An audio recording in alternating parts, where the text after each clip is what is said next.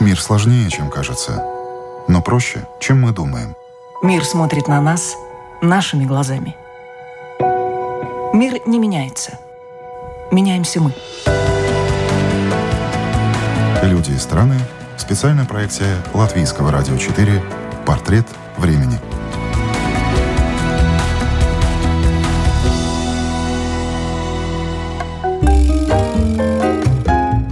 Шизофрения, аутизм, клинические формы депрессии – все это заболевания тяжелые, но и с такими диагнозами можно жить полноценной жизнью, работать, учиться, заводить друзей и создавать семью.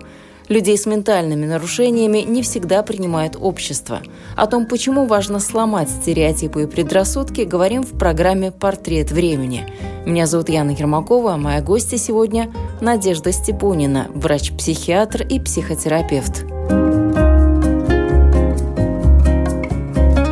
Трое детей, муж единомышленник и работа – любимое дело. Так живет Надежда Степунина. Шесть лет назад она, врач-психиатр по профессии, создала в Москве Центр адаптации и развития «Изумрудный город». Вместе с командой теперь помогает людям с ментальными расстройствами шизофренического и аутистического спектров вернуться к нормальной жизни.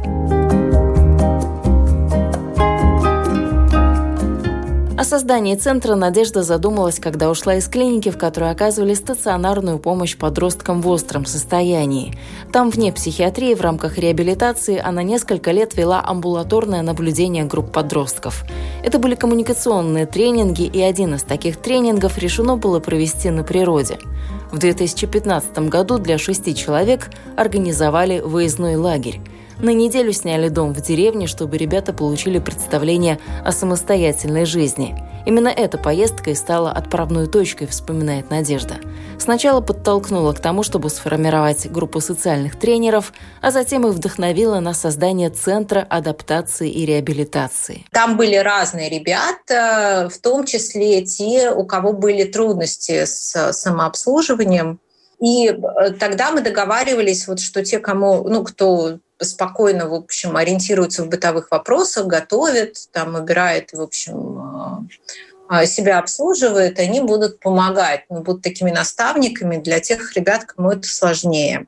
Парень, который вот э, из тех, кому, у кого были проблемы с самообслуживанием, он не смог поехать, и папа его попросил, чтобы наши ребята помогали его сыну уже в Москве. Ну, что не могли бы вы собственно, делать то же самое, только в Москве. Вот просто приходить, чтобы приходили ребята и там э, Сереже помогали. И э, когда мы вернулись из лагеря, мы поговорили с э, народом, все очень как-то позитивно на это отреагировали, и что ребята с трудностями самообслуживания всегда у нас попадали в программы. И, в общем, в рамках коммуникативного тренинга, понятно, мы не могли помочь им ну, вот, с какими-то базовыми вещами, а, например, вот самостоятельно передвигаться по городу или там делать покупки в магазине. И здесь вот появилась такая опция, откликнулось сразу много людей, желающих, э, чтобы у них был такой тренер. А, то есть тренер — это человек тоже с особенностями, у которого за плечами собственный реабилитационный маршрут, и который вот в индивидуальном порядке помогает э, другим а, с освоением навыков самостоятельной жизни. И вот эта программа как-то очень бодро запустилась, Поэтому неформально нашу историю мы считаем с 2015 года. А в 2018 мы уже зарегистрировались. Мы к этому довольно долго шли, но к моменту регистрации у нас уже была маленькая типография, студии, волонтерский проект, курьерская служба. В общем, почти все, что у нас есть сейчас, уже было на тот момент. Ну, вот интересно, что и 2021 год, вы начинаете с таких э, радостных новостей, вы на три года, насколько я понимаю, получили новое помещение, то есть сможете так вот теперь обживаться. Да, да, мы были бездомные, на самом деле, нас а, при, а, нам давал крышу вначале детский центр, потом храм, и вот сейчас у нас наконец есть свое помещение. И сегодня стало известно, что мы получили президентский грант на программу «Шаг за шагом», которая охватывает почти все наши сферы деятельности. тренировочную квартиру, это свеженький проект этого года, сентября, а, и программы трудовой занятости, волонтерский проект. Поиск работы для людей с ментальными особенностями и раньше был задачей непростой. Такие сотрудники не популярны на рынке труда. Пандемия эту тенденцию усугубила. Но в целом, говорит Надежда Степунина, отношение работодателя к людям с ментальными нарушениями постепенно меняется в лучшую сторону. Человек с ментальной инвалидностью может работать где угодно. Все зависит от мотивации и умений, а также среды, в которую он попадает. Я как раз вот э, по нашей работе чаще сталкиваюсь с позитивным отношением э, к трудоустройству людей с ментальными особенностями. И у нас, например, есть курьерский проект, и ребята работают по всему городу. Это не трудоустройство для них, да, это не такой реабилитационный проект, а очень многие хотят сотрудничать именно с нашими курьерами, потому что это такая, ну, одновременно ты получаешь услугу и одновременно ты делаешь доброе дело даешь работу человеку, у которого этой работы нет. И многие наши курьеры за время существования проекта трудоустроились э, к своим постоянным заказчикам. Мне кажется, что отношение меняется. Это, может быть, происходит не так быстро. До сих пор очень трудно найти работу людям с ментальной инвалидностью и с ментальными особенностями. А, но все-таки сейчас гораздо лучше с этим, чем даже несколько лет назад. А, а трудно сейчас почему? Потому что работодатель смотрит на такого человека и не знает, чего от него ждать. Э, может быть, какие-то стереотипы, предубеждения остаются, и он понимает, что, может быть, не так хорошо он в коллектив впишется, как э, какой-то другой сотрудник. Безусловно, э, потому что ну, у нас как бы маршруты разные у людей. Вот кто-то с душевными заболеваниями, люди, не имеющие инвалидности, при трудоустройстве чаще всего скрывают факт заболевания.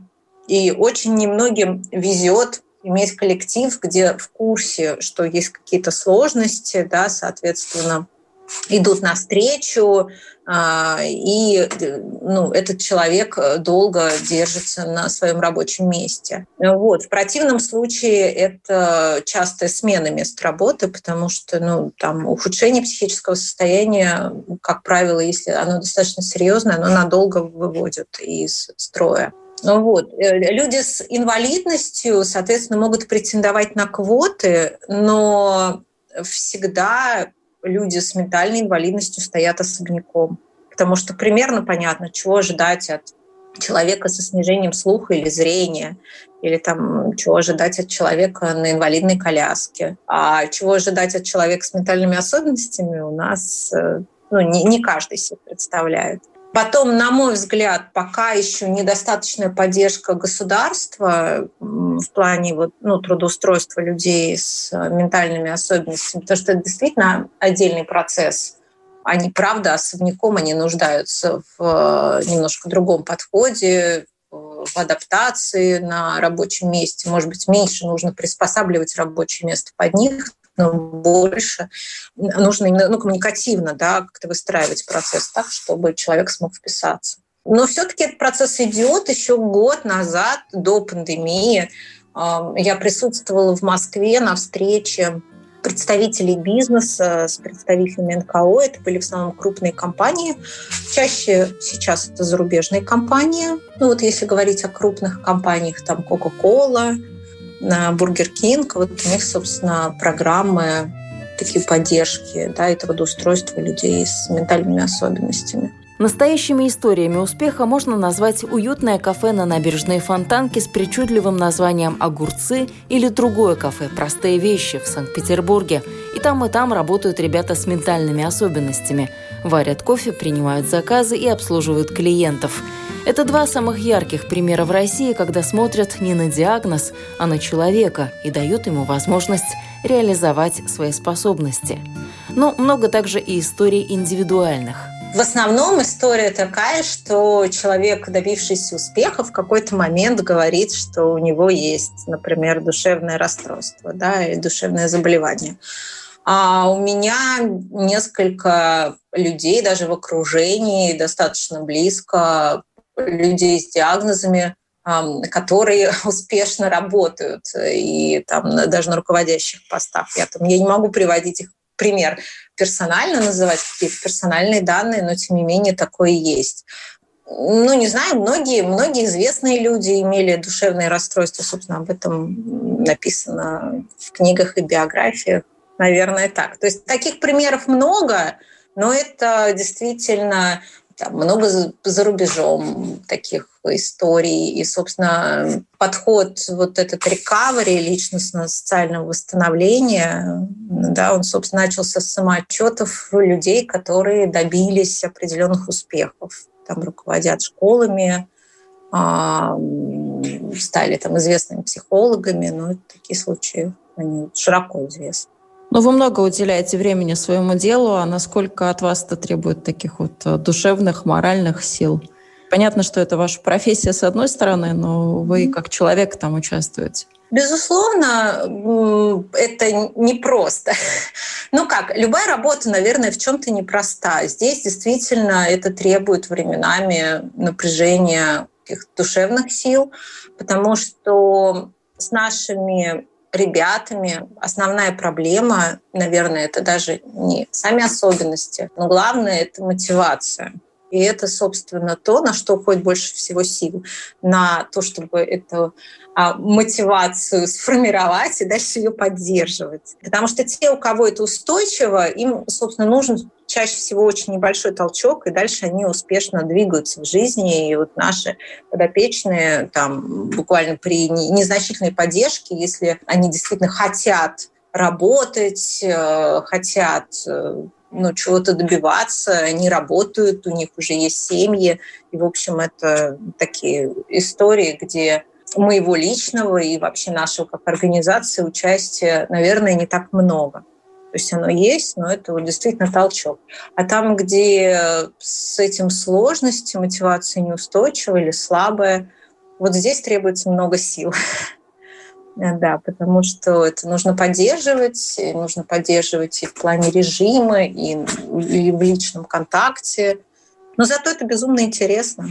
А с какими проблемами эти люди сталкиваются? Вот их жизнь изнутри, какова она? Просыпается, и ему как бы незачем вставать. Да, полностью отсутствует желание вставать, что-то делать все кажется бессмысленным, и даже если у человека были какие-то успехи, то ну, в депрессивном состоянии он не воспринимает их как успехи. То есть это депрессия, как правило, из депрессии, в принципе, сейчас есть антидепрессанты, и их, человек выходит, э, как правило, если он обращается за помощью достаточно быстро, но, тем не менее, есть э, просто состояние малой энергии, вот когда при той же шизофрении, да, э, ну, главное то, что мешает, и то, что инвалидизирует, снижение энергетического потенциала. Когда сил немного, ну, человек сидит дома, и ему кажется, что вот ну, пойти куда-то и сделать что-то требует каких-то невероятных сил – если он пойдет, он поймет, насколько это здорово. Но вот пока он сидит дома, он не помнит, что это здорово. Да, то есть он может это головой понимать, но вот эмоционального этого ощущения нет. И понятно, что при такой ситуации довольно сложно двигаться на каждом этапе человек нуждается в поддержке. Но пандемия тоже, наверное, усугубила эти проблемы, которые и без того существовали. То есть, когда многие оказались в заперти, в четырех стенках, фактически без каких-то социальных контактов, эту мотивацию, о которой вы говорили, тоже очень сложно поддерживать, даже если она и была для таких людей. Безусловно, и мы поэтому мы старались поддерживать, как могли. У нас функционировал волонтерский проект. Шесть ребят наших э, участвовали в общегородской программе «Социальный помощник».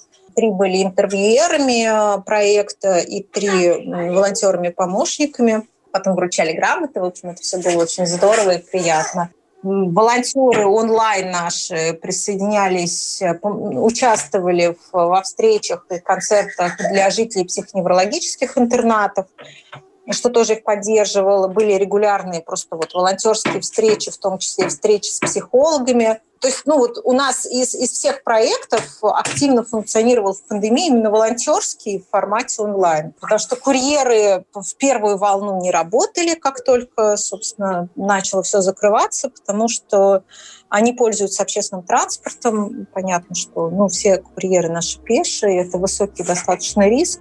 Вот, поэтому, да, многие проблемы усугубились, мы старались, как могли, наших ребят поддерживать. Но, в общем, безусловно, были те, у кого состояние ухудшилось, и кому сейчас тяжелее выбираться. Что становится причиной тех или иных ментальных расстройств? У каждого человека своя история – У кого-то это наследственное, а кто-то грешит на стресс и непосильную эмоциональную нагрузку. Модель расстройств э, психических, э, современная концепция биопсихосоциальная, то есть есть предрасположенность генетическая, о которой часто мы можем даже не знать, потому что сейчас современный человек плохо знает свою родословную, и каких-нибудь прапра мы уже не отслеживаем, да, были там какие-то особенности или нет. Безусловно, ну, ближайшее окружение очень влияет, э, социальное и стиль жизни человека, и стрессы, да, вот психокомпонент ну, этот э, психологический. А, вот, соответственно, многое зависит от а, стрессоустойчивости, от, ну, от стратегии, скажем, как человек, в принципе, справляется со стрессом. Само расстройство – это уже предрасположенность под действием какого-либо стресса включается как бы эта программа, и расстройство дебютирует. Ну вот вы как специалист, который давно наблюдает эти проблемы, их больше становится, потому что многие эксперты говорят о том, что таких расстройств ментальных их будет только больше со временем? Мне сложно оценить, но вот, например, э, там показатель по шизофрении примерно один. Э, да. Есть еще же фактор э, диагностики, да, когда-то там например, люди склонны ставить всем диагноз шизофрения, да, и, соответственно, количество диагностированной шизофрении возрастает. Сейчас все научились эм, ставить диагноз аутизма, и часто это гипердиагностика, и у нас сейчас резко подросло количество расстройств аутистического спектра. Ну, мне сложно говорить, потому что как специалист все-таки ко мне приходят люди с достаточно выраженными нарушениями. Я не могу сказать, это же не популяционный анализ, да, вот ко мне не, я не, не пропускаю поток, я не сижу там на комиссии какой-нибудь, через который проходит много людей, да, вот поток. Поэтому в принципе, более 50% людей в течение жизни сталкиваются с психическим расстройством той или иной силы. Ну, чаще всего это более легкие расстройства, там, депрессивные расстройства под влиянием каких-то жизненных обстоятельств. У кого-то более выраженные нарушения так что их много, безусловно. Становится ли их больше? Ну, наверное, становится. Вот специалисты говорят, что там расстройство аутистического спектра становится больше, хотя их и диагностируют сейчас лучше. Тут есть еще такой фактор. Да? Ну, вот часто кто в Америку попадает, говорит, что очень много, ну, так сейчас ту же терминологию буду использовать, какую услышала от людей, кто э, бывал и видел. Говорят, много чудиков на улицах, там кто-то в колготках э, чуть ли не на босу ногу ходит, кто-то еще как-то. Ну, то есть так вот визуально глазом можно оценить, что довольно много таких людей с ментальными расстройствами. Если брать какую-то другую страну, ну, все-таки так, опять-таки, визуально, ну, поменьше. Так ли это на самом деле, или это просто индивидуальное проявление людей, и совершенно это не говорит о том, что кто-то чем-то болен или у кого-то какой-то диагноз? Я думаю, здесь еще, знаете, есть фактор терпимости общества к людям с расстройствами. Если э, в Америке общество более толерантно, а, да, давно уже Америка идет по пути, ну, Соединенные Штаты идут по пути сокращения до минимума времени госпитализации и ведения всех случаев амбулаторно. То есть, соответственно, на улицах таких людей становится больше. У нас я не думаю, что их э, сильно меньше. Просто у нас в основном там либо больницы, либо человек сидит дома. То есть фактор социальной изоляции у нас сильно выражен. Сейчас попробую изолироваться. Дети, поэтому не знаю, как это со звуком. Как семья ваша э, поддерживает э, то, что вы делаете? Ведь это все-таки очень много времени у вас отнимает, и мама в семье тоже нужна. Мама, там, не знаю, нужна для того, чтобы поговорить, это тоже отнимает много сил. Мама нужна, чтобы там приготовить или посидеть а, за ужином вечером. Вот как вы это а, дистанцирование проводите? Вот это работа, а вот это вот моя а, обычная личная жизнь. Наверное же звонит кто-то там по вечерам. Вы же как доктор, вам же тоже звонят по всем вопросам. Тем более вопросы душевного здоровья, они такие очень тонкие. Безусловно. Ну, если говорить про время звонков, то оно, в общем-то, я его могу лимитировать, и, э, потому что я всем объясняю, что я не скорая помощь там, на ночь, если я сплю или там занят или поздно уже, просто я отключаю телефон. А в плане семьи, ну, по-разному. В целом, безусловно, поддерживают. Муж мне тоже психиатр, собственно. Многие у нас э, пациенты, там, его пациенты потом приходят в изумрудный город, там, он говорит, вот направил вам там кого-то. Что сейчас есть для такого-то человека, да, чем можно помочь?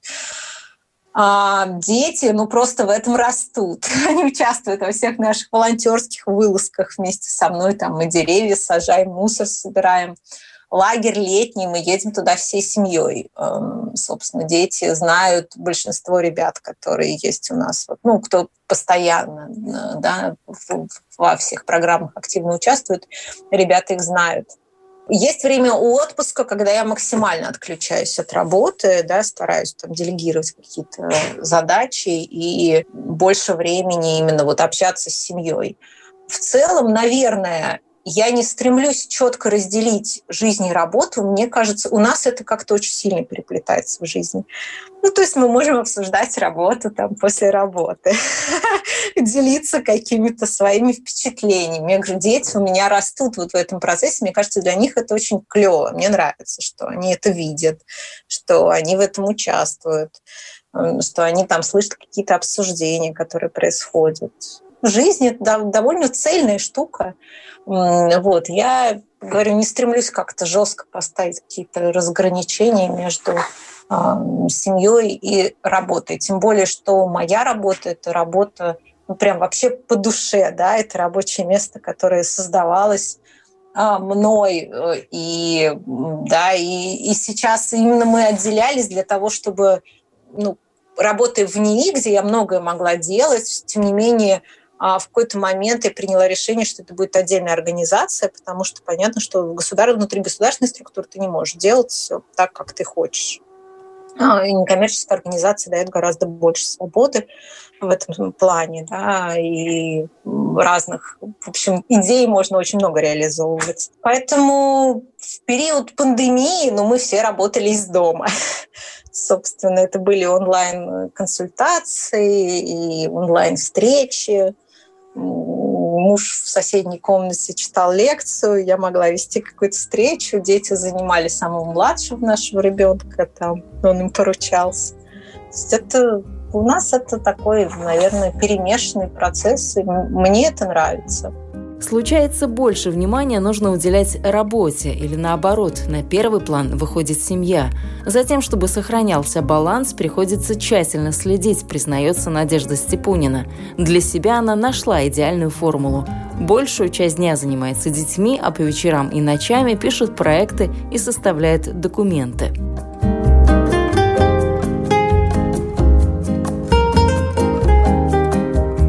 Программа называется «Портрет времени». Как вы сегодняшнее время видите, как вы его воспринимаете, исходя вот из той картинки, которая сегодня вас окружает, если так подумать о том, что же будет в будущем, то как это может быть? Вот как то, что есть сегодня, может трансформироваться там лет через 5-10? Как вы себя видите через это время? На самом деле в пандемии мы все увидели, что а, там произошел такой резкий переход э, в онлайн, да, экстренный.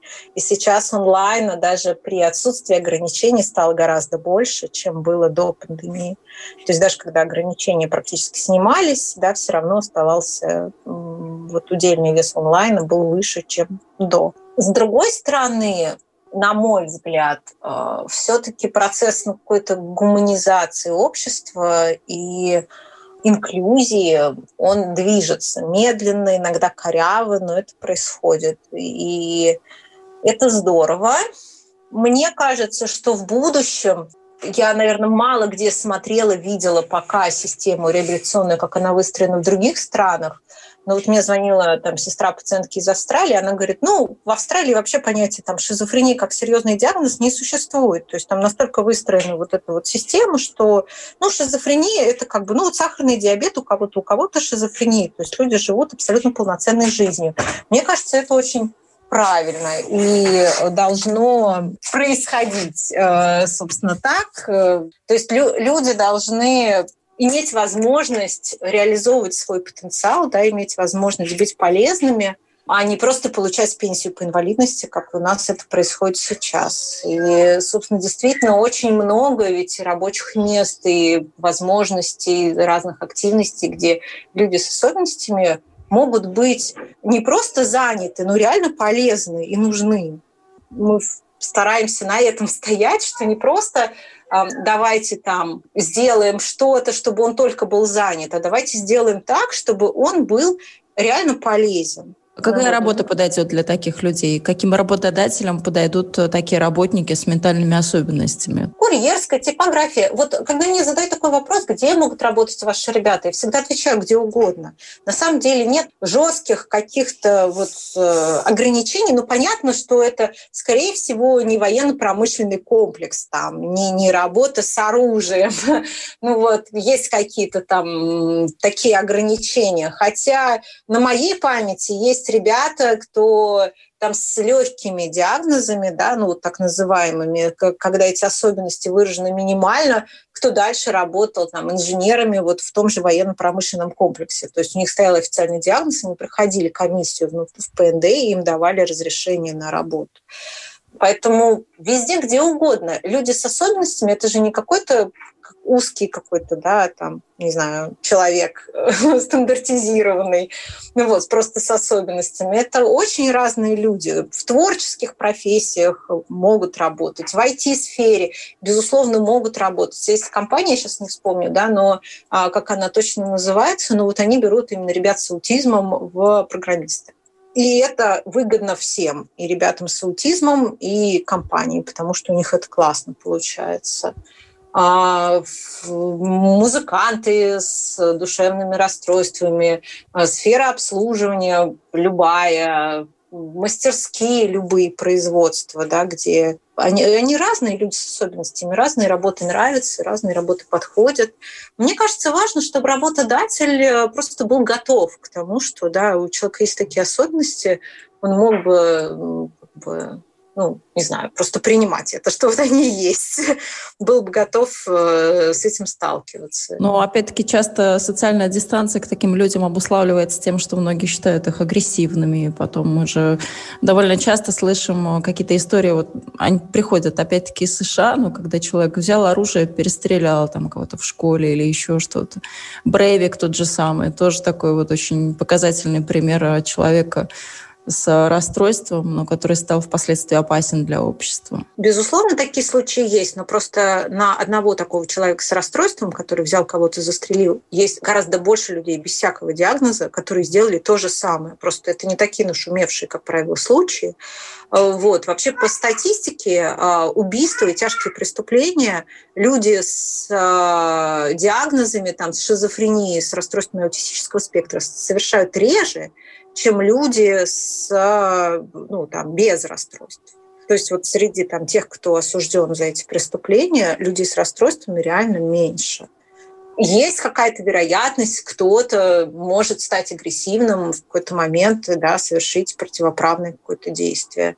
Но то же самое, вы не можете дать гарантии, что у вас сосед без всякого расстройства в какой-то момент да, не, не совершит такое же противоправное действие, просто под действием стресса какого-то да, или жизненных обстоятельств. Много мифов об этом, да, эти случаи каждый раз раздуваются, муссируются активно. Я говорю, куча людей, которые то же самое делают, не имеют никакого диагноза, мы просто мы не слышим и об этом столько не говорят. А если это совершился человек с аутизмом или шизофренией, то мы об этом слышим, да, там врачей судят за то, что они не, там, не, знаю, не закрыли этого человека или выпустили раньше времени. Но есть еще обратная такая тенденция, насколько я заметила, может быть, не объективно, но тем не менее – когда люди как-то очень гордятся тем, что рассказывают, что вот у меня биполярное расстройство или у меня вот там депрессия. Им кажется, что ну, тогда к ним будет более повышенное внимание общества или это как-то ну, их повышает статус. Э, насколько это имеет место в современном обществе? Безусловно, имеет э, место. В разных ситуациях это и раньше было, это не было, может быть, публично, но вторичную выгоду человек с расстройством э, от расстройства и своей инвалидности очень часто получает.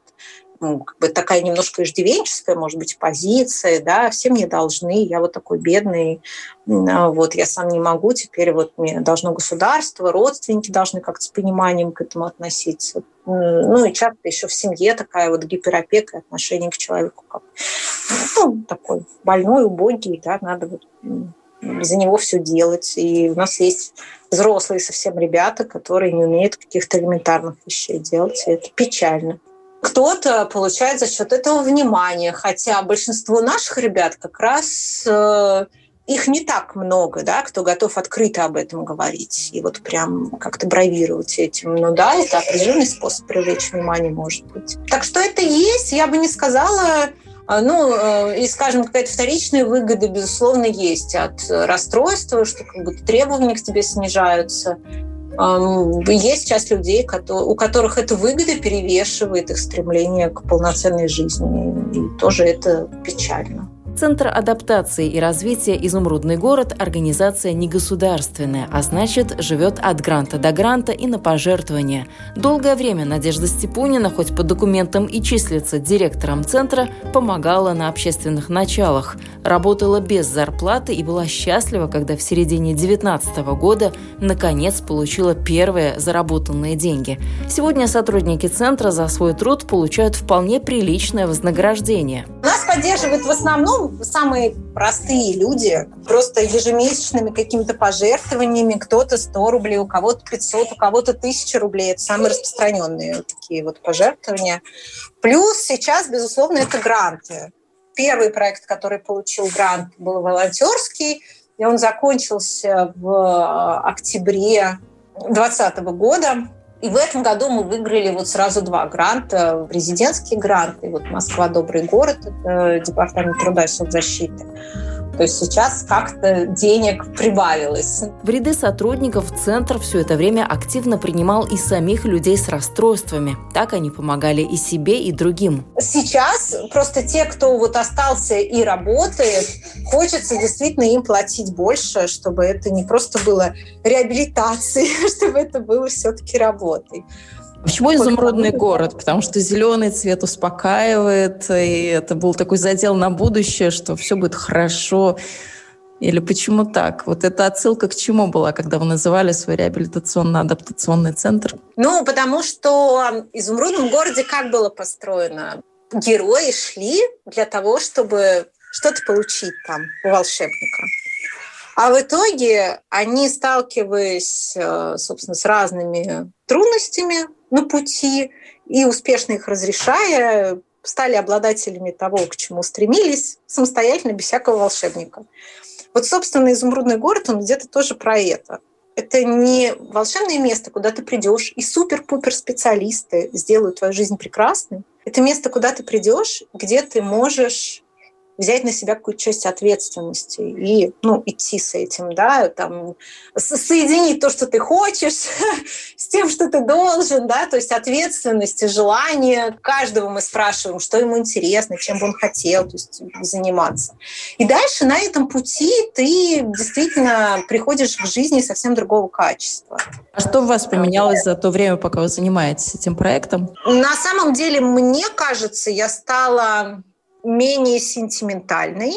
Ну, в том смысле, что вот поначалу мне было прям жалко-жалко всех. Да? вот такое. И когда тебе жалко-жалко, ты стараешься всем помочь и стараешься дать ему всех накормить, ну, условно накормить, да, и в какой-то момент понимаешь, что у тебя уже вообще прям ни, ни на что не остается времени и сил. А человеку все еще плохо. Сейчас э, я больше стараюсь э, ну, делегировать. То есть это, в принципе, была какая-то моя находка вот э, на пути из психиатрии в некоммерческую сферу и вот в эту реабилитационную деятельность. То, что жалость развращает человека, и он потихонечку садится тебе на шею, и остается все таким же беспомощным. А вот ответственность, которую ты можешь ему дать, она реально организует и помогает потому что он чувствует себя совершенно в другой роли. Да, и э, он чувствует, что от него что-то зависит. Это вообще выход из э, выученной беспомощности, которая очень многих наших ребят есть. То есть посильная ответственность, поддержка, но тем не менее, когда человек что-то везет сам.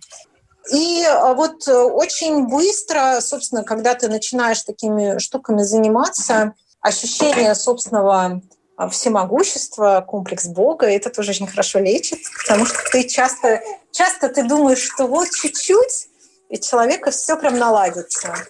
И ты понимаешь, что ты это чуть-чуть вообще, сколько сил не прикладывая, вы никак не пройдете эту ступень. Вот, что не все зависит от тебя, что ты можешь э, ну вот э, делай, что должно, и будь, что будет, да, то есть ты можешь прикладывать все усилия, но это не гарантирует результат. А очень часто бывает наоборот, когда ты видишь человека и, в общем, э, видишь какую-то очень печальную картинку, а он вдруг как-то уцепляется за, за что-то, да, и на глазах прям раскрывается, очень сильно меняется.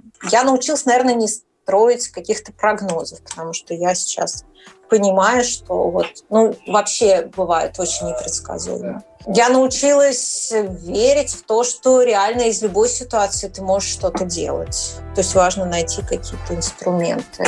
Но при этом ты не можешь гарантировать результат, лучше будет, насколько непонятно. Готово ли общество принимать людей с ментальными особенностями? Или пройдет еще немало времени, прежде чем мы перестанем навешивать на них ярлыки? Важен человек, а не диагноз, уверена наша сегодняшняя гостья. Врач-психиатр, психотерапевт и директор Московского центра адаптации и развития «Изумрудный город» Надежда Степунина. Вы слушали программу «Портрет времени». Этот выпуск для вас подготовила я, Яна Ермакова. До новых встреч! Música